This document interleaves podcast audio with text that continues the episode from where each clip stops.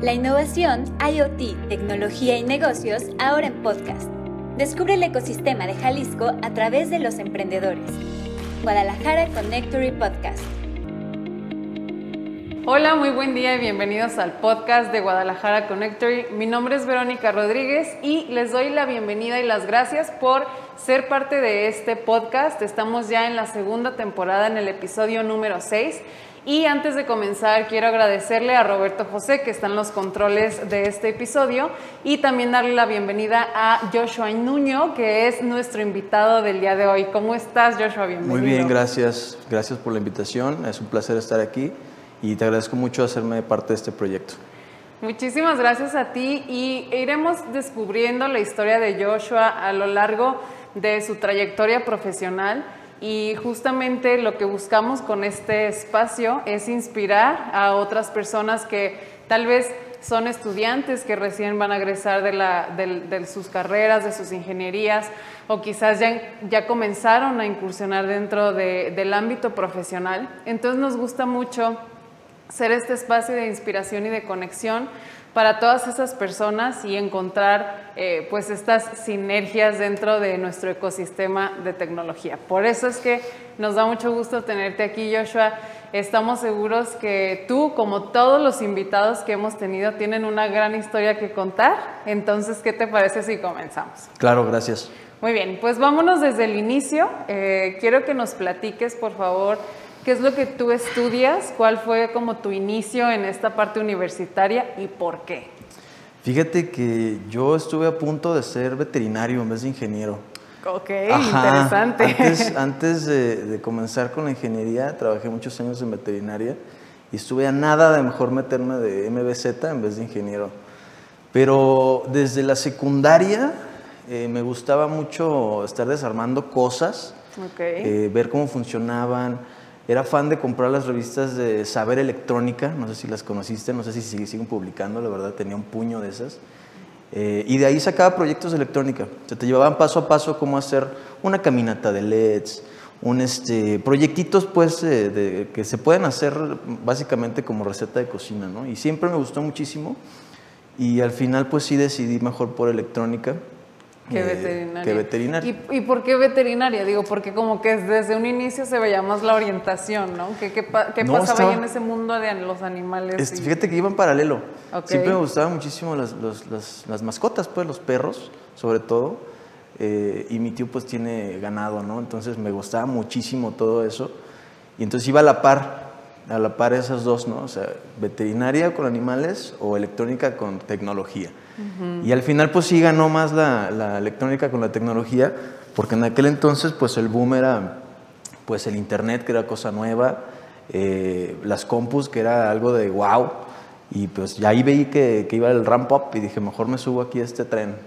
Oye, qué, qué interesante lo que dices, porque tener esa visión es, no es tan común, ¿no? Cuando uno está joven, cuando tienes 17 años y vas a entrar a la universidad, como de tener esa pues es, es alcanzar a dimensionar que puede ser un buen rubro, ¿no? Eh, ¿Qué crees que te hace a ti como tener esa, esa capacidad de decir, esto puede ser algo, algo que me puede llevar a lugares interesantes? Híjole, este, la verdad es que a mí me llamaba mucho la atención eh, los carros. Digo, ahorita me especializo en automotriz. Este, me llamaba mucho la atención los carros y cómo funcionaban tanto mecánica como electrónicamente.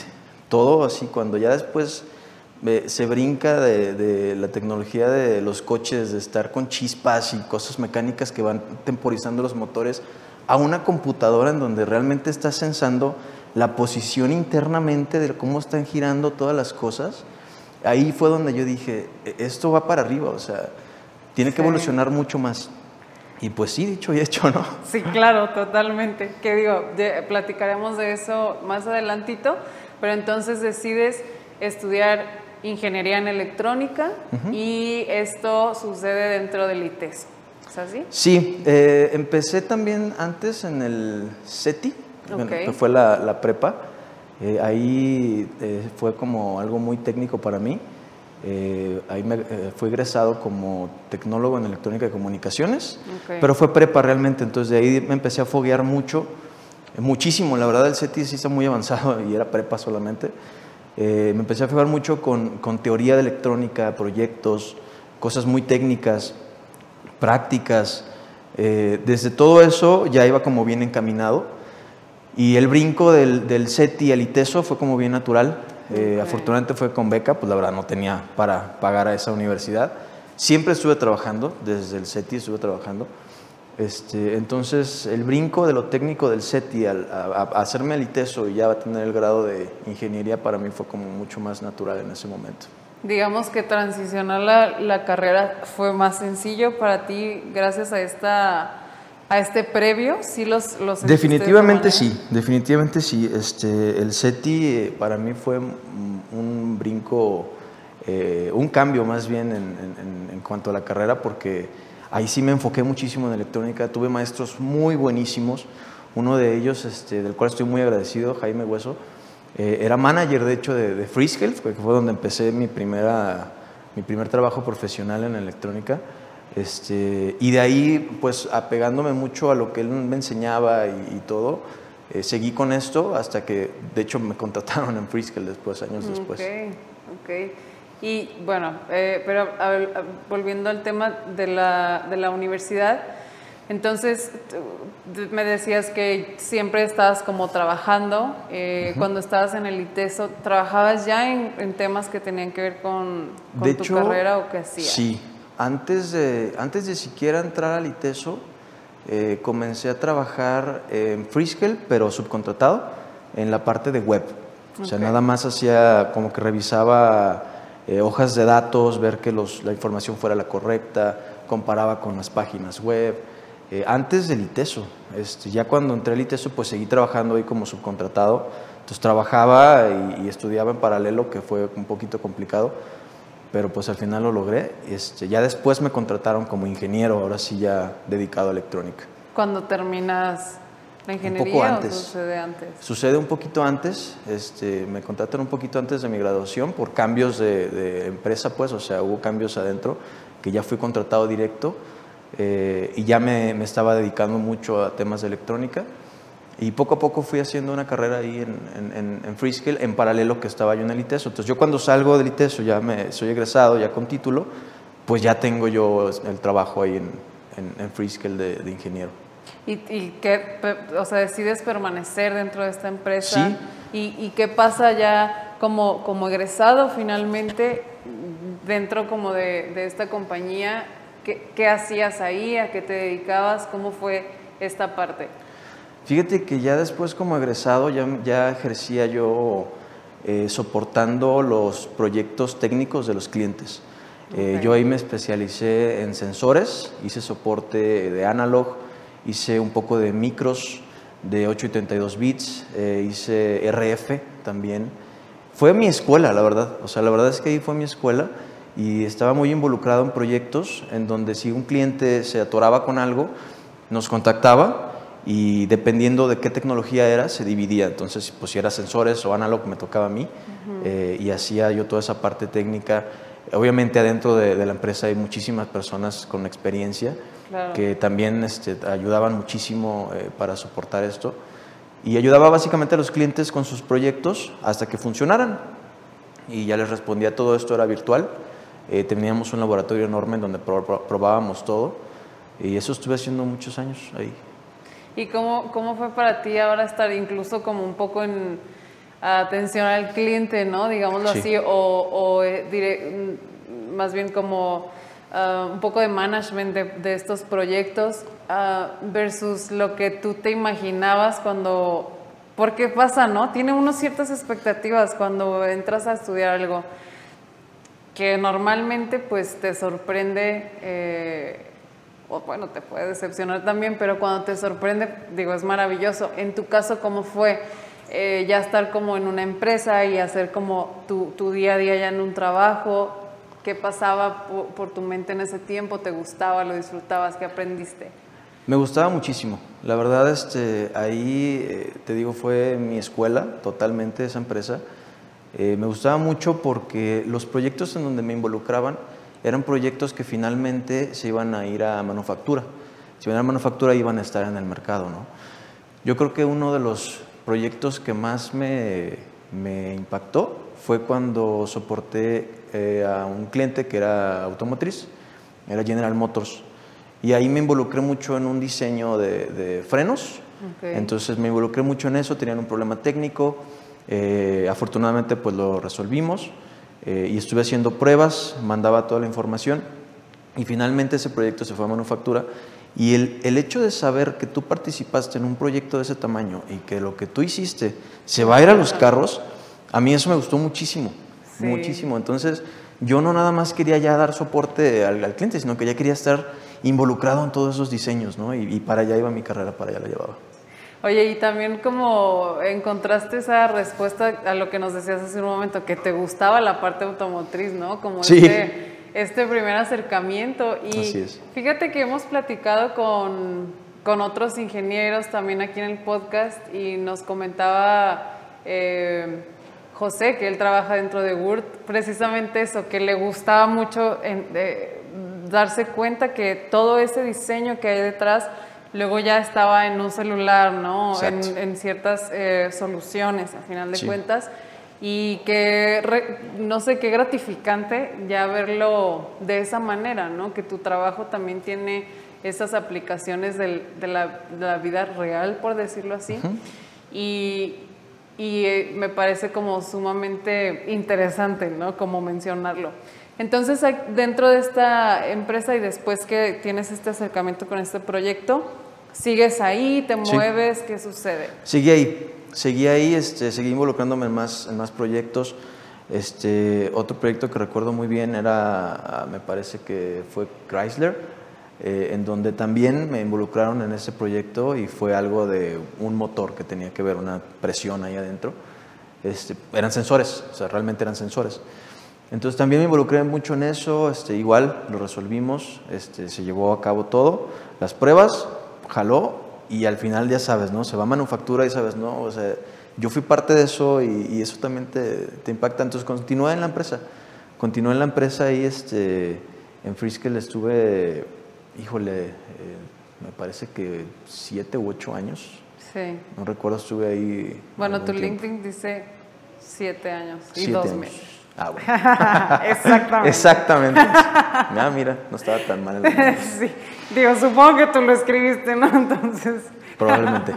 probablemente. Oye, y luego entonces, a ver, siete años desde que, pues antes de que sales de, de la carrera, empiezas a, a trabajar en esta empresa, pasan muchas cosas, te involucras de lleno, aprendes mucho, dices que fue como tu escuela, pero se- hay ciclos, ¿no? Se termina Claro. este ciclo y ¿qué pasa después?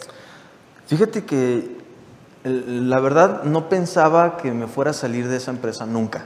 O sea, afortunadamente ahí eh, había muchísimo para dónde crecer. Si querías ir a, a lo técnico, podías ir a lo más, más técnico, que es ya diseñar el silicio, ahí se podía ir a, a eso. O aplicaciones también, o administrativo, o power, este, perdón, eh, project management. Eh, tiene- ahí tenía de todo. Entonces yo decía, no me voy a salir de esta empresa jamás en la vida, jamás en la vida. Y el ambiente laboral estaba súper bien. El- todos los ingenieros eh, muy, muy chidos. eh, aprendí muchísimo de muchas personas allá adentro, que todavía estamos en contacto. Eh, Que es lo más gratificante también, ¿no? De sí, un trabajo. sí, exactamente. Eh, sin embargo, me contactó otra empresa, me contactó Avnet, eh, y querían desarrollar un equipo de ingeniería. Querían desarrollar un equipo de ingeniería. Y yo decía, no, es que mira, pues la verdad no estoy buscando una entrevista, que muchas gracias, estoy muy bien. Mira, date la oportunidad, date la oportunidad, platicamos. Y pues total, fui y después de un par de entrevistas, este, me gustó mucho el proyecto de allá. ¿Qué te me gustó convenció? muchísimo. ¿Qué fue lo Me convenció de que ellos no tenían un departamento de ingeniería y querían desarrollarlo. Querían desarrollar el equipo de ingeniería aquí en México y era de diseño. O sea, te querían hacer diseños de, de productos para los clientes. Entonces eso me, me llamó muchísimo la atención este, y hablé con mi jefe, eh, le dije, le expliqué y pues básicamente lo que me dijo fue, pues es que si es crecimiento para ti y es el career path que quieres hacer, pues adelante, o sea, no, no, no veo el por qué no. Entonces este, me animé, me animé, hice el cambio eh, y, pues estuve ahí laborando, eh, desarrollando el equipo eh, con una muy buena amiga, de hecho también que estuvo ahí. Ana Sánchez, que los dos hicimos como que todos los procesos y, desarrollar todo el equipo, entrevistar gente y ver la manera de, porque no, no había un antes de, o sea, el equipo no existía, lo teníamos que hacer. Eso me gustó mucho y la verdad fue una experiencia bastante agradable. Me imagino, ¿no? Porque de cierta forma te da esa flexibilidad para tú poner las reglas, digámoslo así, ¿no? Porque no existe un, previo, pero también supongo que existe pues esta incertidumbre de si sí cumpliré con, la expectativa que seguramente tienen ellos. Sí, la presión es mucha. Sí, no me imagino, digo, me lo cuentas y me lo puedo imaginar. Y entonces, eh, ¿y, cómo, y cómo, cómo, cómo, lo logran? O sea, ¿qué pasa pues en este proceso y en qué termina eh, esta creación? Eh, pues mira, la verdad es que mi fuerte siempre fue lo técnico, entonces estuve yo muy apegado en lo técnico y la verdad también soy muy malo en lo administrativo. Yo me organizo súper mal como cualquier buen ingeniero. es bueno decirlo.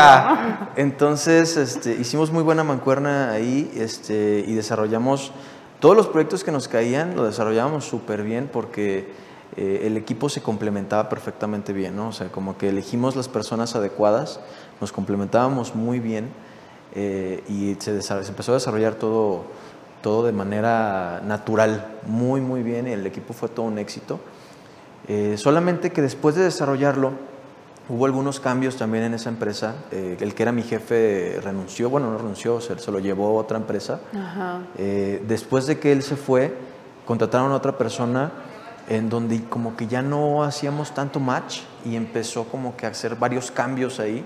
Okay. Y, y, pues básicamente ya no iba a tener un crecimiento a corto plazo. Después de haber desarrollado todo esto, yo ya no veía un crecimiento a corto plazo eh, y pues realmente sí, ahí sí busqué activamente cambiar de chamba porque el equipo ya estaba desarrollado, los procesos ya estaban ahí, ya estaba funcionando y pues yo lo que quería era como un brinco, algo, algo más ahí mismo en el equipo, ¿no? O, en, la, empresa, digamos.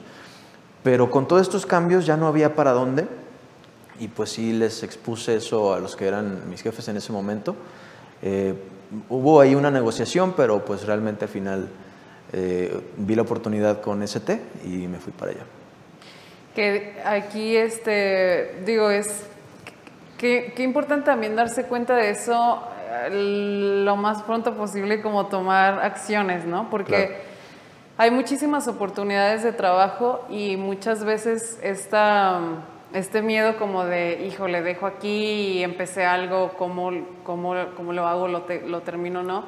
Nos limitan, ¿no? Definitivamente nos causan, y al final de cuentas, más problemas que tener nuevamente, veo eso en ti, como es esa visión de decir, quién sabe aquí cómo esté la cosa, mejor voy buscando.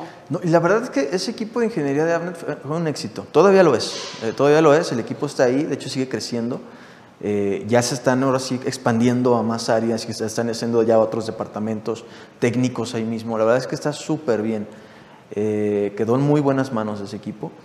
Pero te digo, para mí realmente como ingeniero, en ese momento no había un crecimiento más allá de ser, seguir siendo el ingeniero que diseña. Entonces sí. y es válido, ¿no? Sí, sí, sí, claro. Sí, también es válido. Entonces sí, ahí tomé la decisión de brincar a otra posición, en otra empresa. Y que definitivamente te ha traído pues muchas buenas experiencias, Por supuesto. ¿no? Que justo como, como mencionabas, hablamos de, de ST. Cuéntanos cómo llegas ahí, qué, qué es lo que haces dentro de esta empresa y cómo ha sido esta experiencia para ti. Fíjate que ahí me llamó la atención de que buscaban a alguien para automotriz, específicamente para auto, que tuviera experiencia diseñando productos este, y que tuviera experiencia con sistemas de, automotriz. ¿no? Entonces ahí me llamó eso la atención, los contacté y comenzaron las entrevistas.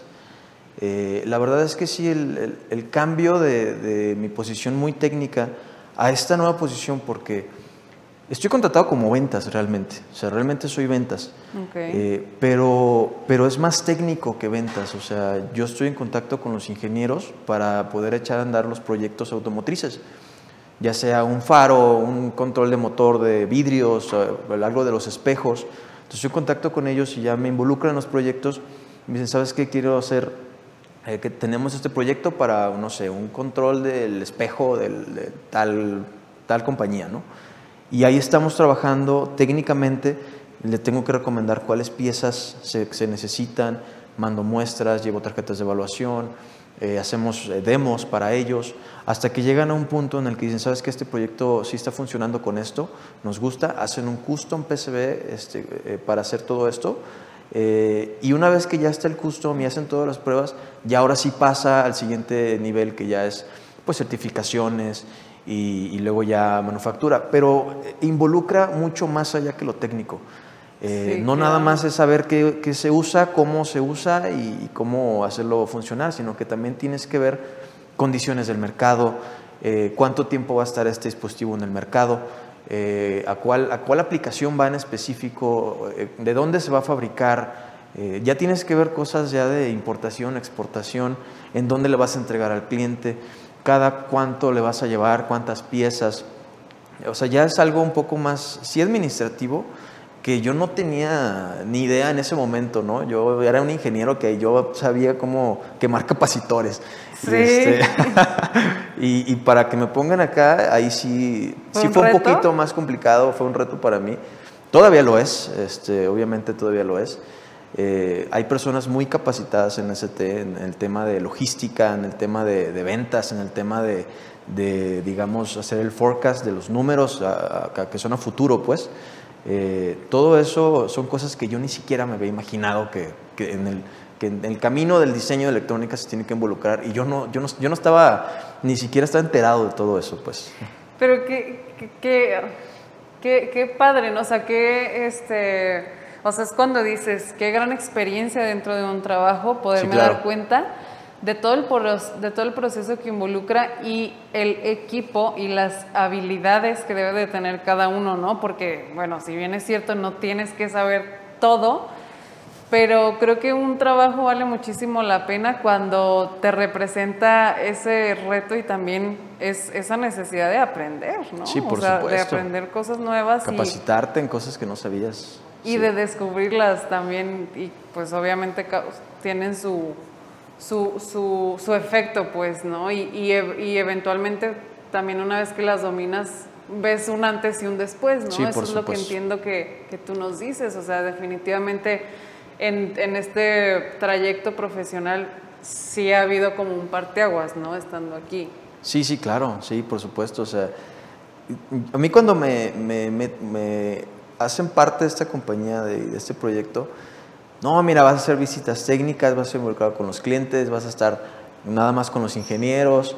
No, pues es que la verdad es que sí, sí es cierto, pero es una parte de, o sea, realmente estás involucrado con las plantas de manufactura, eh, con todas las compras que tienen, con, con los envíos que tienen, juntas semanales o juntas diarias, ahora ya con la pandemia también, eh, de, de todos los problemas que tienen de logística. Afortunadamente tengo muy buen equipo de, de trabajo de logística. Este, son increíbles, la verdad, este, ya saben muchísimo de todo eso, les he aprendido muchísimo de todo Claro. y afortunadamente pues salimos bien en, en las juntas, en los números y en todo y, y, pues van, van dando el proyecto. Y cómo, me, o sea, me imagino que también cada proyecto tiene su, pues sus, sus características, ¿no? Que te, te- que te hacen, como lo que tú nos decías, o sea, son requisi- requisiciones luego tan específicas que debe de tener también su, su, su particular complejidad y supongo que eso eh, inminentemente provoca que nunca te aburras, ¿no? Y que siempre estés Sí, definitivamente. Todos los proyectos son diferentes. eh, todos llevan pues cosas diferentes, ¿no? Así sea lo mismo prender un foco, eh, pueden ser cosas diferentes dependiendo de la aplicación, el, el tipo de vehículo, en dónde va a ir, interior, exterior. Eh, son cosas muy, muy diferentes. Y ya una vez que pasas ese, ese tema técnico de, ah, sí, este funciona, ok, lo quiero, viene el tema comercial. Y luego del tema comercial viene el, viene el tema de envíos y logística. Y de envíos y logística, importación, exportación. ¿Cuál es el Incoterm? O sea, son, son Sí. cosas que yo no estaba ni, ni, ni involucrado en. Digo, yo soy ingeniero, háblame de la ley de Ohm, eh, pero ya con el tema de, de todo esto, después de, ahí es donde está el... Y que eventualmente pues lo, este, aprenderlo es lo mejor, ¿no? Y fíjate que ah, también involucra mucho y es algo que, que vemos cada vez más necesario esta parte de las soft skills, ¿no? Para, Sí. para trabajar, para poder trabajar con, con equipos de todo tipo. Creo que eso es algo que buscan ahora mucho las empresas y se vuelve todavía más robusto el perfil, ¿no? Porque digamos que hay gente que puede explotar esas características, pero honestamente hay gente que no las tiene, ¿no? También. Pues sí, hay de todo, Entonces es. también eso es como muy interesante cuando, cuando uno las puede empezar a desarrollar y encontrar esas nuevas características que antes no te definían, ¿no? Por decirlo así. Digo, creo que eso es, es, creo que esa es de las cosas más relevantes que te puede dar un trabajo Claro. y, y sin duda como de las más, este, pues no sé, las que más te benefician también, ¿no? Por- porque no sé qué pienses tú ahora que estás en este trabajo, digo, ¿qué te gustaría hacer? ¿Te gustas, te- ¿A dónde te gustaría enfocarte? ¿Hacia dónde quisieras crecer? ¿Lo, lo tienes ya en mente o, o qué pasa ahorita como por, por tu cabeza? en este Fíjate que a, a poco más de tres años y medio que he estado en la empresa, creo que apenas estoy comenzando a, a dominar la, la posición como tal. Eh, la verdad es que ST es muy buena empresa para trabajar. Eh, ahorita realmente me estoy enfocando mucho en mi posición como, como tal, porque me gusta mucho, porque sí estoy involucrado en proyectos técnicos, sí estoy involucrado en hacer diseños que se van a, a- después a fábrica y que se vayan a los carros. Eh, sí estoy involucrado en todo eso. También estoy involucrado en la manufactura, también estoy involucrado en calidad, también estoy involucrado en buscar el por qué falló la pieza y qué hay que cambiar y qué hay que hacer para que no vuelva a suceder esa falla. Eso me encanta, la verdad. Entonces, eh, ahorita no estoy como que pensando en, a ver, ¿a dó- a dónde voy a llegar a futuro? Más bien estoy pensando, tengo mucho para hacer aquí y cómo lo voy a controlar, ¿no? Sí, claro. Eso es lo que estoy haciendo. y también sabes que en otras ocasiones hemos platicado de cómo este, este trayecto de- de- dentro de, de ST y tu posición, pues de alguna forma se vio muy interrumpido por el tema de la pandemia, ¿no? Entonces también hubo como un gran paréntesis que, que ahora no sé si ya van retomando poco a poco. Poco a poco. co- ¿Cómo, cómo ves tú es- ese panorama que pues sigue siendo incierto en el tema del- de que la pandemia no se ha terminado, ¿no? Pero ¿cómo es, cómo es ahora la forma de hacer las cosas? Todo ahorita, pues ya sabes, es virtual. Ahorita realmente a la fecha son pocos los clientes a los cuales puedo ir a visitar a sus edificios, a sus oficinas. Eh, ahorita lo que hago es que los, lo- nos vemos en algún restaurante que tenga sala de juntas, en donde podamos estar a sana distancia, podemos platicar, ¿no? Eh, eso sí, sí cambió un poco, pero sí, cuando pegó la pandemia fue algo que pues nadie sabíamos nada, ¿no? Nadie sabíamos nada, no sabíamos cómo iba a funcionar. Y cuando empiezan a cerrar plantas, empiezan a cerrar los OEMs, eh, GM, Ford, Chrysler, todos cierran y dicen, ¿saben qué? Cancelenme todo. Y ahí sí dices, pues, ¿qué voy a hacer, no? O sea, ¿qué pasó con mi trabajo y qué va a pasar con, Sí. con mi trabajo? Entonces sí, sí fue algo que sí impactó muchísimo. Eh, afortunadamente, ST, lejos de, de- de caer, o, o la verdad es que no, creció muchísimo. Creció muchísimo, el crecimiento de la empresa fue bastante. Eh, sí, automotriz fue para abajo, pero todo lo demás que son eh, consumer electronics, eh, pues las computadoras, las televisiones, audífonos, eh, los micrófonos para todo, webcams, equipos de seguridad para la casa, todo, todo eso incrementó exponencialmente dur- durante la pandemia y gracias a eso, eh, pues creo que cualquier empresa que, que fabrica silicio y semiconductores creció muchísimo. Y pues jamás hubo como que una preocupación real hacia nosotros de decir, a ver, están a punto de perder su trabajo si no hacen esto. O sea, no, realmente eh, es una muy buena empresa, estoy muy agradecido con ellos. Eh, y, y pues así, ¿no? No, no fue... Sí impactó mucho en mi manera de trabajar porque ahora ya no visitaba clientes. Ahora ya teníamos que enfocarnos en el tema y en la problemática real porque después cuando reabren las plantas ya era de que, pues sabes que ya no necesito 5 mil piezas a la semana, necesito 20 mil a la semana. Claro. Entonces ya el tema ya era de, pues, ¿cómo te hago llegar esas piezas? ¿no? Y aparte, eh, pues tú lo sabes, ya no, no había vuelos, no había, no había transportes, no, había muy poco personal en los aeropuertos. temas de aduanas, pues de haber un equipo completo había dos personas nada más. Claro. O sea, sí- sí fue un cambio muy radical en cuanto a la problemática que ahora teníamos que resolver, porque ahora ya no me preocupaba por, a ver, cuál transistor te recomiendo que no se caliente y cómo le hacemos para hacer el thermal management en el PCB. No, ahora ya mi problema era, ¿cómo le hago para que este cliente reciba esas 15 mil piezas que necesita antes de que se vaya a detener eh, Ford? Ese ya era otro tema, ¿no? Y, y igual eran cosas que yo tampoco había visto, ¿no? Entonces, Sí, claro. pues gracias a todos los entrenamientos que, que me han dado ahí, hemos visto la manera de resolverlos. Qué interesante cómo eh, a final de cuentas, quieras o no, la pandemia es un área de oportunidad para aprender a resolver y presentarnos una nueva perspectiva de, del trabajo y lo vemos nosotros sobre todo aquí en un espacio como Connectory, que son espacios para trabajar en donde pues hubo un momento en el que nadie quería un espacio para trabajar, ¿no? Porque todo el mundo aprendió a hacer home office y todo el mundo se compró su silla gamer casi casi, ¿no? Para aprender a, digo, para poder trabajar en casa. Sin embargo, vuelve poco a poco esta, bueno, existe esta necesidad de, de- del networking, de vernos y lo que tú platicas con tus clientes, o sea, no es lo mismo eh, hacerlo virtual y, y es algo que está comenzando a suceder otra vez y, precisamente para eso sigue existiendo un espacio como Connectory, ¿no? Que cabe mencionar que eh, dentro de Connectory, como saben, hay un IoT Lab en donde se ha podido colaborar con, con, con ST y me gustaría que nos contaras desde la perspectiva de, de, la empresa, porque para ustedes es importante el laboratorio, ¿no? Y que, que, que encuentran ustedes en nuestro espacio.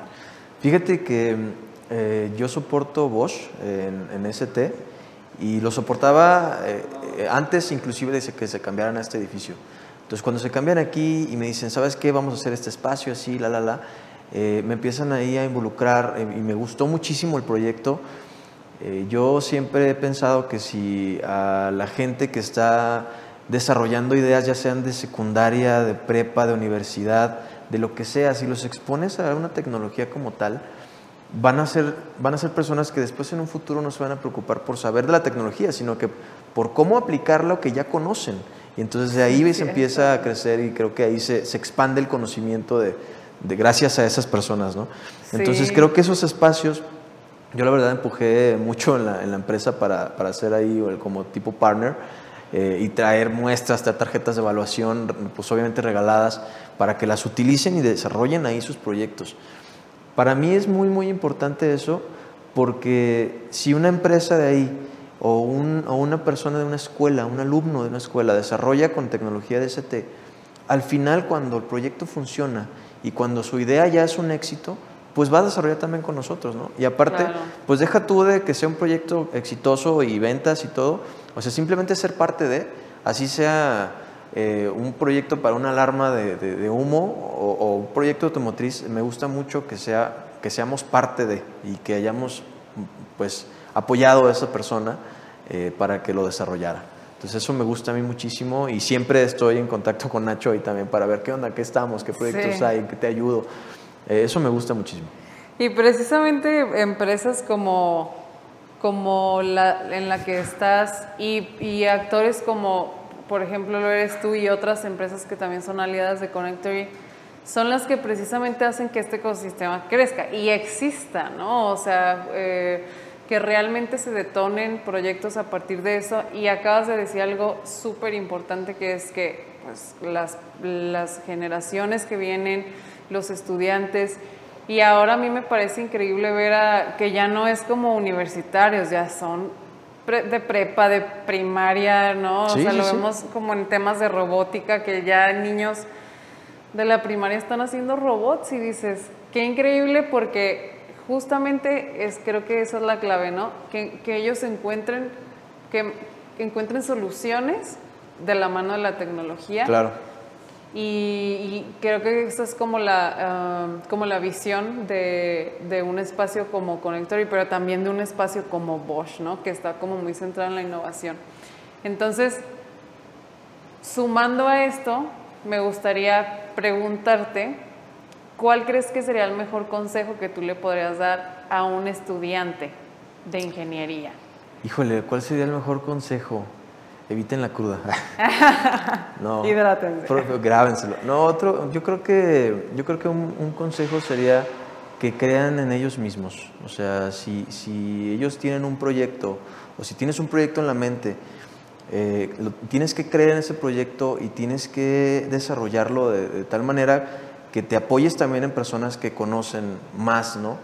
Eh, no nada más hacerlo solo eh, y no simplemente olvidarlo, decir, no, pues es que no sé, yo creo que sí sería desarrollar tus ideas eh, de manera que como te gustan y como tú la quieres ver y como tú lo entiendes, porque cuando te quieren encerrar en una cajita y decir, no, es que esto se hace así, pues no va a haber innovación. Cuando piensas fuera de eso y, lo, y lo, soportas y, sigues tus ideas, creo que ahí es cuando se genera una innovación y son ideas pues grandísimas, ¿no?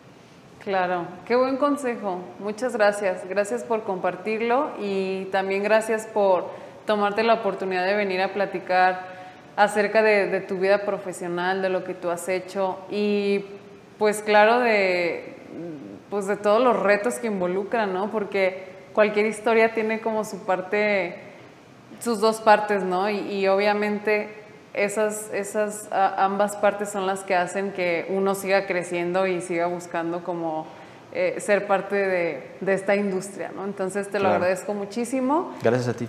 Y estamos ya terminando este episodio, se pasó muy rápido, lamentablemente es que el, tiempo nos, nos, gana en cada ocasión, pero eh, no quiero despedirme sin antes agradecerles a las personas que nos escucharon. Si ustedes creen que este episodio o esta información le puede ayudar a alguien, ayúdenos ustedes compartiéndola. Eh, nos encuentran en Spotify y en todas las plataformas de streaming. Y muchísimas gracias a Alejandra, Flores y a Roberto José que nos apoyan en los controles. Muchas gracias Joshua por estar aquí. Gracias a ustedes y a todo tu equipo. Mi nombre es Verónica Rodríguez y nos vemos en la próxima. La innovación, IoT, tecnología y negocios ahora en podcast. Descubre el ecosistema de Jalisco a través de los emprendedores. Guadalajara Connectory Podcast.